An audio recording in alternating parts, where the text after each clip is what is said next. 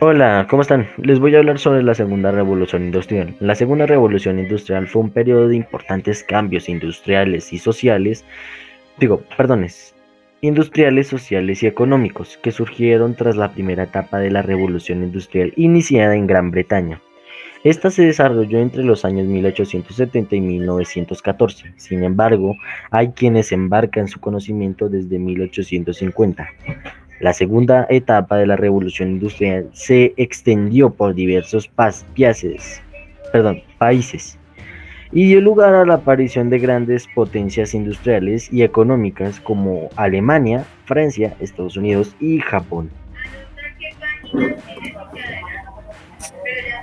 Estas potencias aplicaron los nuevos procesos de industrialización, producción, crecimiento económico, avances tecnológicos y científicos, así como el uso de fuentes de energía naturales, entre otros.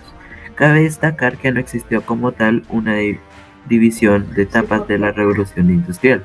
No obstante, sí se hace énfasis en que hubo un segundo momento de crecimiento acelerado de la producción a partir de los avances tecnológicos y científicos. Fue en esta etapa que surgieron las siderúrgicas, se desarrolló aún más la industria automotriz y de transporte, y se crearon las nuevas industrias petroleras, químicas y eléctricas. Esto desembocó en la competitividad industrial de mercados entre países, generando nuevos modelos económicos y de mercado que forman parte del proceso inicial de la globalización. ¿Cuáles fueron los productos del conocimiento científico e la innovación tecnológica? La segunda revolución industrial surgió gracias a la combinación de conocimiento científico con la innovación tecnológica, a diferencia de la primera revolución industrial, fundamentalmente técnica y mecánica. La investigación científica en conjunción con las necesidades de desarrollo económico y tecnológico transformaron cualitativamente el mundo.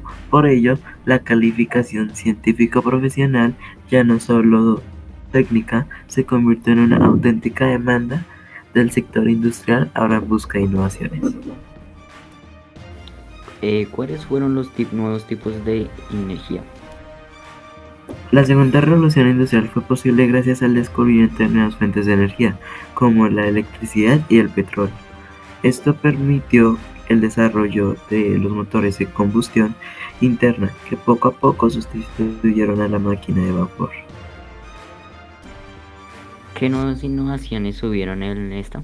De la mano de estos descubrimientos se pudieron aprovechar materiales conocidos para nuevos usos y se crearon nuevos materiales en la industria siderometra.